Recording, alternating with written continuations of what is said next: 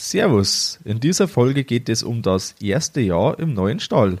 Du erfährst, was immer noch nicht fertig ist und wie es mit der Aufstockung läuft.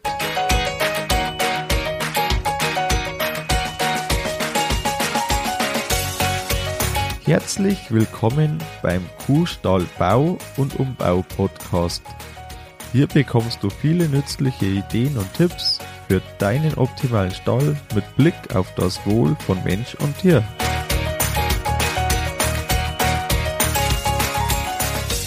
Schön, dass du da bist. Ich bin Gusti Spötzl und ich unterstütze Milchkuhhalter, die richtigen Entscheidungen für ihren Stallbau oder Umbau zu treffen und eine für sich optimale Lösung zu finden, ohne jemals schon einen Stall geplant und gebaut haben zu müssen. Hallo in der heutigen Folge. Heute möchte ich dich über das erste Jahr im neuen Stall informieren. Falls du noch nicht die Stallbaupost abonniert hast und da immer wieder die E-Mails in dein Postfach bekommst, dann ist es jetzt eine gute Gelegenheit.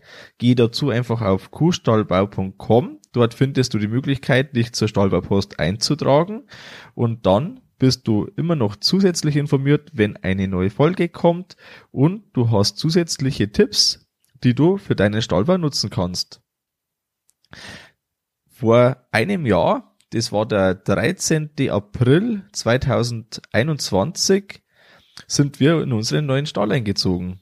Ich weiß noch ganz gut, als ob es gestern gewesen wäre, morgens um 9 Uhr, da hat die erste, äh, erste Kuh den neuen Stall betreten.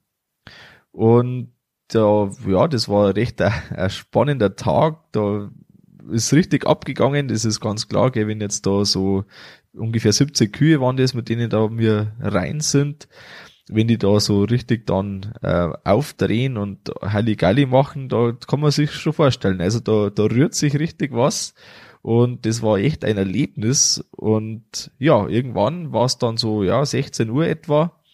Die erste Mahlzeit zum Melken hat begonnen. Wir waren da glaube, fünf Leute und haben drei Stunden lang gebraucht, bis das wirklich, bis alle gemolken waren. Da waren wir eh schon froh, dass die Milch auch wirklich da, dass sie die Milch abgegeben haben. Die ganze Familie war dabei, aber ja, das war schon ein wirklich besonderer Moment. Und seitdem, seit dem äh, Tag, wie ich jetzt beschrieben habe, ist ja doch jetzt eine Zeit vergangen, ein ganzes Jahr. Und ja, ähm, wir haben uns da schon richtig gut eingelebt und die Folge habe ich jetzt in drei Teile geteilt. Im ersten Teil, da schauen wir ein bisschen die Kühe und die Familie, also uns an. Im zweiten Teil, äh, was noch nicht ganz fertig war, die letzte Zeit und auch teilweise jetzt noch nicht ist. Und im dritten Teil schauen wir uns dann die Aufstockung an und auch die finanzielle Seite.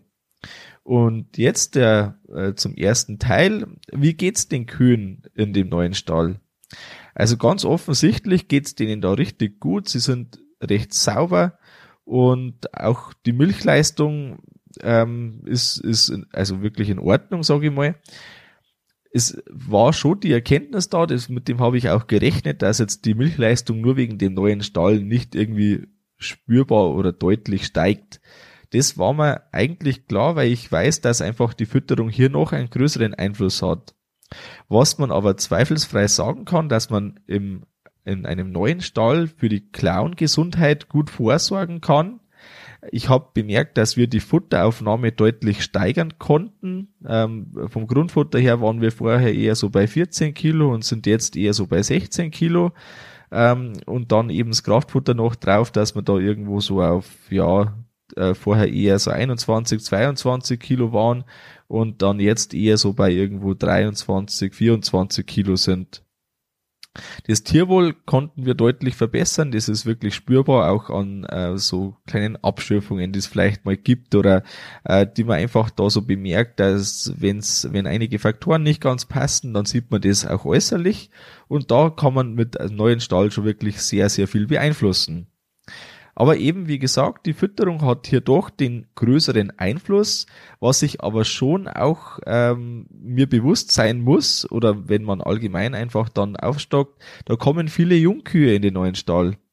Und das ist ganz logisch. Eine Jungkuh hat nie dieselbe Milchleistung oder sollte zumindest so sein äh, wie in den Folgelaktationen. Da steigt einfach die Milchleistung doch noch irgendwo 10, 15 Prozent an.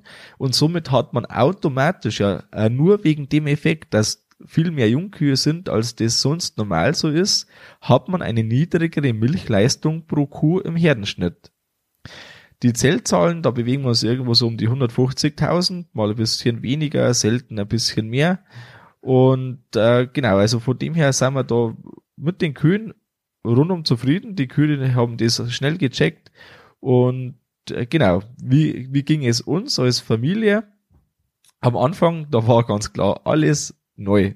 Und da ist irgendeine Kleinigkeit und da muss man schon äh, überhaupt zu überlegen, ja, wie, wie bekommen wir jetzt das wieder in den Griff? Also die Kühe haben es da deutlich schneller gecheckt, da bin ich mir ganz sicher.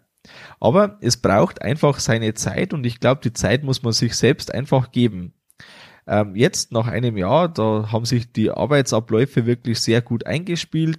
Ähm, immer wieder probiert man dann doch mal was Neues oder was anderes. Das glaube ich ist auch wichtig und das sollte auch nie aufhören, dass man sich immer wieder hinterfragt, ob das so wie man es macht richtig ist für einen oder ob man bemerkt, dass vielleicht anders ein bisschen besser wäre das Ziel, das wir gehabt haben, mit irgendwo so 40 Stunden pro Kuh und Jahr auszukommen, das ähm, dürften wir jetzt eigentlich ziemlich geschafft haben. Das schaut ganz so aus, dass das so umsetzbar ist, ähm, ohne, ohne dass man sich jetzt irgendwie da durch den Stall beeilt, aber so, dass man, äh, wenn man normal arbeitet, in einem normalen Tempo, dann wird das ungefähr zu schaffen sein.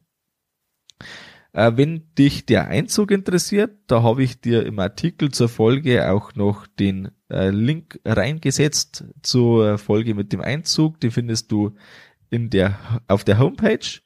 Und dann kommen wir auch schon zum zweiten Teil der Folge, was noch nicht ganz fertig war und teilweise auch noch ist. Ja, zum ersten, was hat denn einfach lange gedauert, bis wir dann wirklich das fertig gehabt haben? Wir haben einen fahrbaren Kraftfutterbehälter, mit dem wir das Kraftfutter für die Kraftfutterstation vom alten Stall in den neuen Stall bekommen. Wir haben im alten Stall eine Mal- und Mischanlage und die möchten wir auch weiter nutzen, weil das einfach günstiger ist, als wenn man irgendwie da ein, ein, ja, ein Mal- und Mischdienst kommen lässt. Und so ist für uns da so ein fahrbarer Kraftfutterbehälter das praktikabelste. Und dieser Behälter, der wurde, also den haben wir da so äh, gebaut, dass man zumindest nutzen kann, aus Eisen zusammengeschweißt. Aber der hat dann äh, keine Verkleidung bekommen, nicht verzinkt und dann haben wir da lange Zeit einfach mal eine Folie drüber getan als Witterungsschutz und das hat schon irgendwie funktioniert, aber es war halt nie so gut, als wenn da der Witterungsschutz in Form von einer Blechverkleidung einfach gleich dran gewesen wäre. Und sowas, das kann halt dann Monate dauern, bis man das mal wirklich fertig hat, weil sobald es mal so einigermaßen funktioniert, da ist die Motivation dann gering, dass man das fertig macht, weil man ja andere Arbeiten immer noch gleichzeitig hat. Und so können sich so Sachen dann doch ganz schön ziehen. Der ist immer noch nicht ganz fertig, der bekommt noch eine Erhöhung und wir haben zwei Behälter, um äh, möglichst zeitsparend da das handhaben zu können. Ja, und so ähm, ist es so, dass es einfach immer noch nicht ganz fertig ist, genauso wie der Misch, äh, der Kraftfuttermischer muss noch umgebaut werden.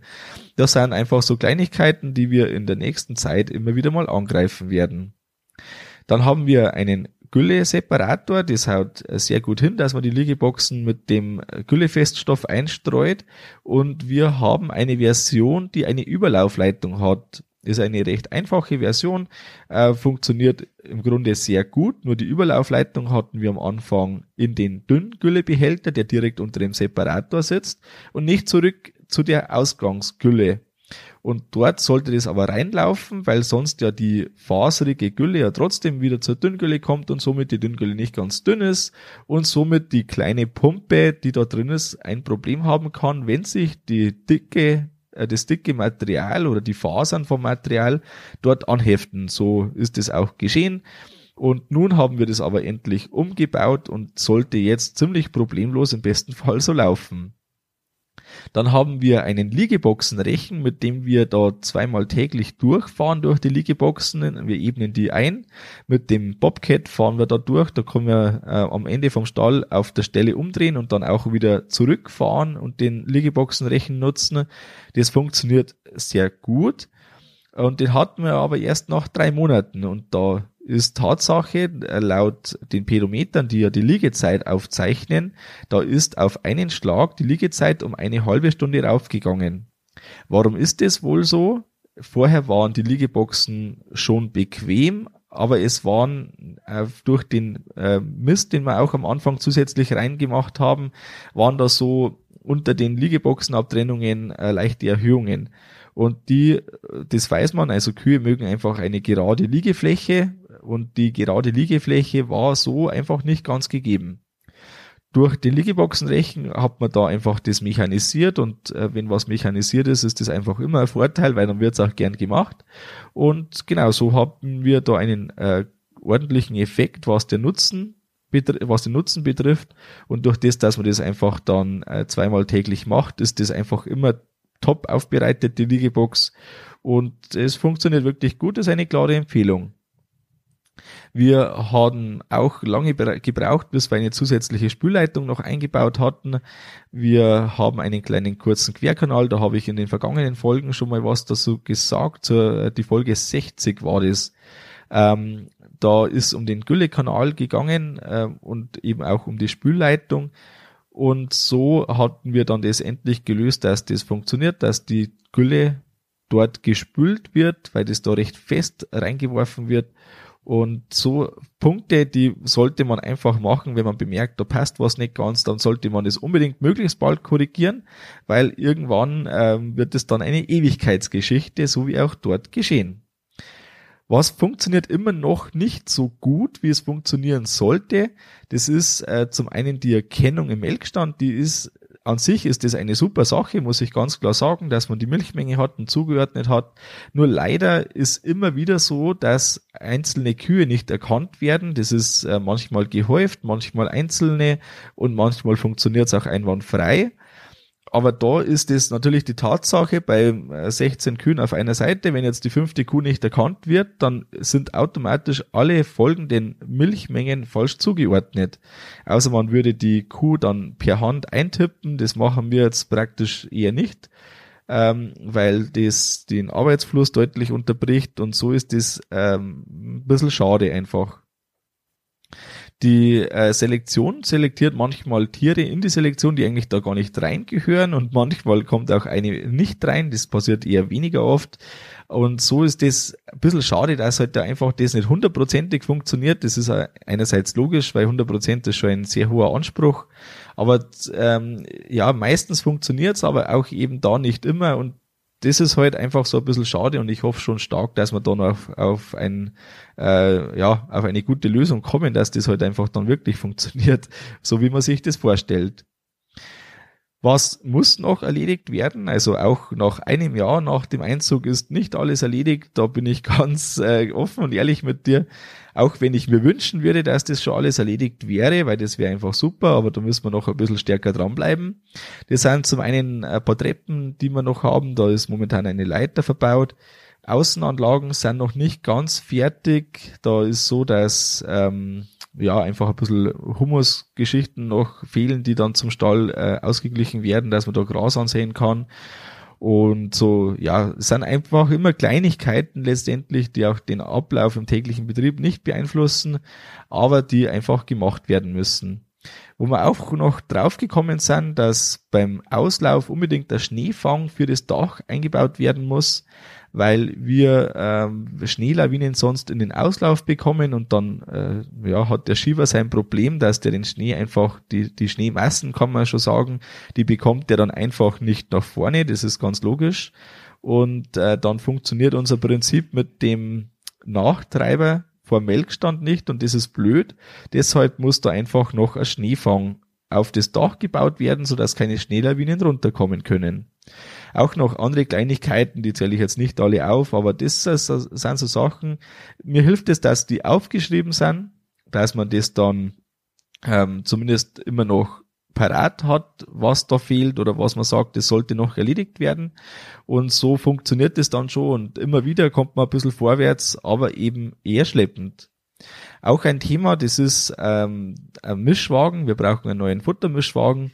Mit steigender Kuhzahl war es dann irgendwann so, dass wir zweimal täglich mischen müssen und das nervt irgendwann. Es ist auch etwas ungenauer, weil man eine genaue Ration ja schwieriger zweimal hinbekommt, als man das einmal macht. Wenn jetzt da irgendwie 50 Kilo, 50 Kilo Gras zu viel reinfallen, dann ist der Effekt ja quasi doppelt so groß, als das bei einer doppelt so großen Mischung wäre. Und da ist man immer etwas ungenauer dran, auch wenn man das äh, Silo ja nicht vorher quasi vormischt, also speziell jetzt das Grassilo beispielsweise, und dann ist äh, beim eine, bei der einen Mischung etwas mehr von unten, bei der anderen etwas mehr von oben oder mehr von links und mehr von rechts. Und so ist das nie so genau, als wenn man einfach dann einen größeren Mischer hätte. Da kann man das schon ein bisschen, ein bisschen besser einfach dann ähm, ja das ganze Thema angehen. Es soll ein Zweischneckenmischer kommen mit ungefähr 20 Kubikmeter. Da dürften wir dann ganz gut ausgestattet sein. Und ähm, da entscheiden wir jetzt in Kürze, was das dann wirklich werden soll, welche Farbe quasi da drauf ist. Und werden dann das voraussichtlich so im August, September bekommen. Das heißt, da ist dann noch eine Zeit hin. Aber da freuen wir uns schon irgendwie drauf, weil das dann schon mal fällig wird einfach. Was anderes, was mir deutlich weniger, äh, was weniger eilt, das ist ein Pflaster außerhalb vom Stall den Vorplatz wollen wir da einen Bereich äh, pflastern. Aber da lassen wir uns bewusst Zeit, da ist der Boden teilweise aufgefüllt und da muss man sich bewusst sein, dass das einfach nachsetzt und das lassen wir einfach noch ein bisschen äh, länger so sein, wie es ist. Dann kann das alles schön sitzen und dann hat man möglichst äh, lange mit dem Pflaster, das da drauf kommen soll, mit den Pflastersteinen eine gute ebene Fläche und das ist dann so, wie es sein soll. Mir wurde äh, vor dem Einzug schon mal gesagt von jemandem, mach wirklich alles fertig, dass vor dem Einzug wirklich jede Kleinigkeit erledigt ist, die man zumindest aktuell weiß, weil später dauert's ewig. Ja, und was soll ich sagen? Ähm, das ist so. Es wäre wirklich besser, wenn alles fertig gewesen wäre, weil da am Anfang äh, oder vor dem Einzug, da hat man eine ganz andere Motivation und man hat Helfer da, die helfen und dann äh, geht's da einfach viel schneller. Man muss nicht irgendwie zwischen den Kühen durch, wenn man da noch einen äh, irgendwas hat oder so. Also das ist wirklich eine ganz klare Empfehlung, dass man alles oder möglichst alles vorher fertig hat. Aber da bin ich auch so realistisch und das war bei uns auch so. Das ist halt ähm, ja mit einem späteren Einzug verbunden und da muss man sich überlegen, was wichtiger ist. Das dritte, äh, das ich heute ansprechen möchte, das ist die Aufstockung und die finanzielle Seite. Da kommen wir jetzt dazu. Die Aufstockung haben wir uns dazu entschieden, komplett aus eigener Nachzucht zu machen. Kurz nach dem Einzug und auch schon kurz vorher gab es äh, viele Jungkühe, äh, die dann einfach zur Herde gestoßen sind. Äh, das Ganze ging aber zum Schluss dann doch etwas langsamer als gedacht. Ich habe mir, also ich bin davon ausgegangen, dass das Ganze einfach etwas schneller vorwärts geht, dass wir weniger Kühe verkaufen müssen, also weniger ungeplante Abgänge haben. Und dem war einfach nicht so. Äh, es gab mehr äh, als äh, vermutet. Ungeplante Abgänge in Form von zu wenig Milch und Unfruchtbarkeit. Das war so die der Hauptursache ähm, aus der Kombination. Oder auch manchmal bewusst, dass man gesagt hat, da macht es jetzt wirklich keinen Sinn mehr zum Besamen, die melkt man noch ab und dann äh, weg. Und dann ist die Milch vielleicht dann doch schon schneller gefallen als geplant. Und so ist es einfach so, dass wir, ähm, dass ich dachte, wir hätten jetzt schon zehn Kühe mehr. Das ist jetzt nicht der Fall. Das wird jetzt einfach die nächsten Monate kommen und das ist ja auch irgendwo in Ordnung. Äh, so viel Flexibilität haben wir schon, aber das ist einfach anders gedacht gewesen, als es so ist. Wir hatten im dem vergangenen Jahr auch vier Todesfälle. Das hat man schon lange nicht mehr, dass irgendwie, also wir hatten schon Jahre ohne Todesfälle und jetzt war es einfach gehäuft. Eine war direkt nach dem Einzug, die hat eine extreme Altersschwellung gehabt. Äh, da ist das Blut ins Alter. Anscheinend ist die dann zum Schluss eigentlich innerlich verblutet. Das ist echt schade, dass das so gewesen ist. Die hat sich entweder aus der Unruhe irgendwie verletzt oder war es beim Transport, das wissen wir nicht genau. Und so ist es auf jeden Fall geschehen.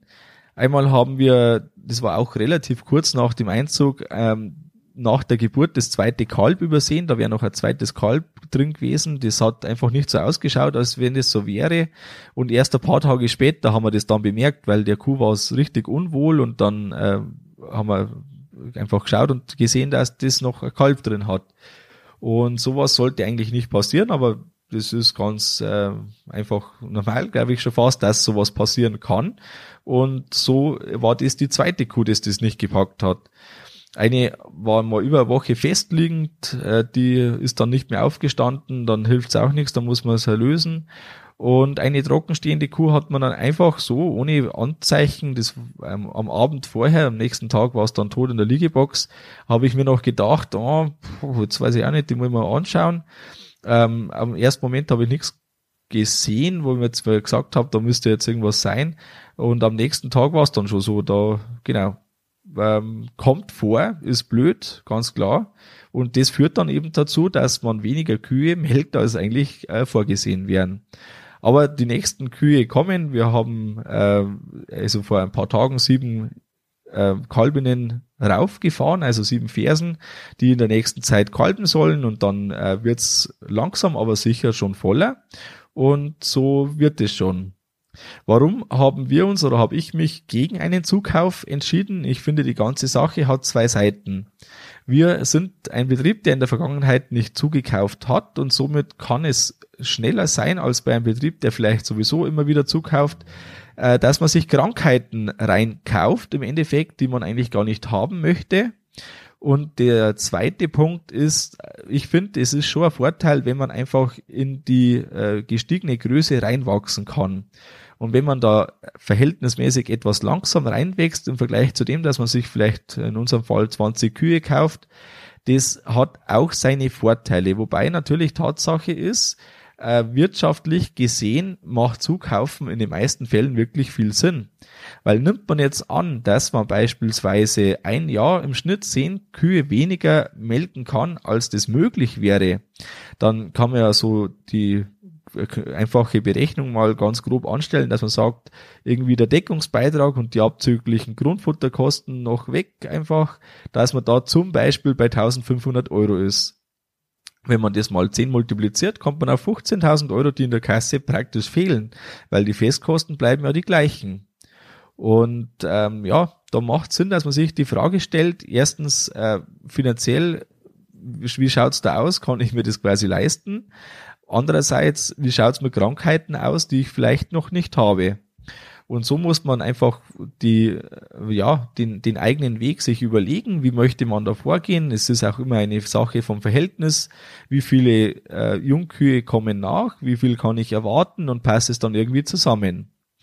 Im Nachhinein wäre es vielleicht sinnvoll gewesen, irgendwie vor ja, ein, zwei Monate nach dem Einzug, dass wir da vielleicht zehn Kühe dazu gekauft hätten, möglichst von einem Betrieb. Andererseits bin ich auch gar nicht so unglücklich drüber. Das ist einfach eine zweiseitige Sache. Und so ähm, passt es im Endeffekt, wie es ist. Andererseits wäre es natürlich ähm, auch passend gewesen, wenn wir es gemacht hätten. Von der finanziellen Seite her hatten wir jetzt äh, wirklich eine Punktlandung geschafft. Also so, ähm, es fehlt eigentlich fast keine Rechnung mehr, eigentlich nur von der Gemeinde bezüglich Wasseranschluss. Sonst weiß ich jetzt nichts, dass da noch irgendwas fehlt. Und so kann man schon sagen, dass das so ist. Wir hatten vorher mit Angeboten und Aufträgen geplant. Ich habe einen Puffer angesetzt für Sachen, die einfach unerwartet kommen können. Den hat man dann auch gebraucht. Und so sind es irgendwo die 1,4 Millionen Euro geschätzt gewesen und die sind auch tatsächlich so eingetreten. Einige Sachen sind teurer geworden als gedacht, andere Sachen wurden sogar günstiger und eben in Kombination mit einem Puffer hat es dann ganz gut funktioniert. Die, äh, es gibt eine Folge zur Finanzierung und die kann ich äh, verlinken oder die ist verlinkt im Artikel zur Folge. Da kannst du, wenn dich das Thema stärker interessiert, einfach das auch nochmal ganz gut nachhören und so dann äh, vielleicht das ein oder andere für dich noch mitnehmen. Ähm, würde ich es wieder so machen, also jetzt das vom Stallbau her und auch so das Wie, sage ich mal, ähm, da kann ich sagen ganz klar, ja, es gibt ein paar Kleinigkeiten, die ich anders machen würde. Zum Beispiel würde ich vom Dach etwas mehr Licht in den Stall lassen. Ähm, da ist ja die Absicht, dass die Liegeboxen nicht in der Sonne, sein sollen zur Mittagszeit. Deshalb ist es gut, dass wir keinen direkten Lichtfürst haben. Ein paar Lichtplatten wären aber doch noch ganz gut gewesen, ähm, dass man einfach ein bisschen mehr Licht hat. Es ist in düsteren Tagen, in denen zusätzlich der Curtain geschlossen ist, da ist etwas zu dunkel. Ansonsten passt es schon äh, ganz gut und von dem her ist jetzt das kein dringender Bedarf.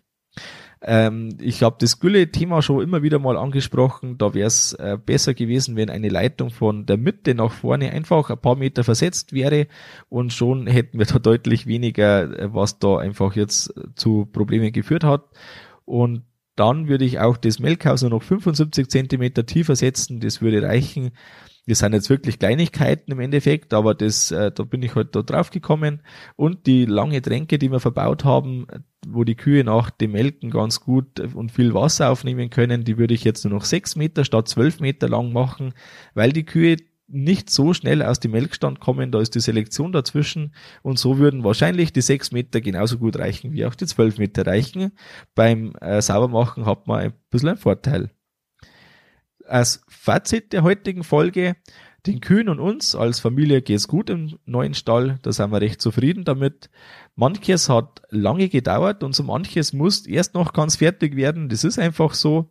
Da möchte ich dir auch ein bisschen vielleicht den Druck wegnehmen, dass das, ähm, wenn du dir zu groß deinen Kopf machst, dass das ganz schlimm ist oder so, dass das vielleicht auch gar nicht so schlimm ist. Geht anderen genauso. Ja, und die, Auf, die Aufstockung ging deutlich langsamer als geplant, aber ich sehe äh, Licht am Horizont und von dem her äh, mache ich mir jetzt da wirklich keinen Stress das Ganze passt schon, wie es ist und irgendwie ist doch wieder alles gut. Was äh, kommt demnächst? Da ist so, dass das nächste Mal eine ganz besondere Folge kommt, nämlich bin ich quasi zu Gast im Interview beim Stallrundgang in unserem Stall. Das heißt, ähm, das nächste Mal, wenn du da dabei bist und zuhörst, dann hörst du äh, den Stallrundgang quasi, wenn ich gefragt wäre zu verschiedenen Sachen. Und wenn dich das interessiert, dann musst du unbedingt dabei sein. Wenn du die Folge eben nicht verpassen möchtest, dann abonniere sie am besten jetzt sofort auf deinem Handy. Und das geht so, dass man äh, auf Spotify oder Apple Podcasts oder was man auch immer hat, den Podcast abonniert, den Kuhstallbau Podcast. Und dann wird die Folge automatisch im WLAN auf dein Handy geladen. Das war's mit der Folge vom Kuhstallbau Podcast. Sei auch nächstes Mal wieder dabei. Dein Gusti Spötzl.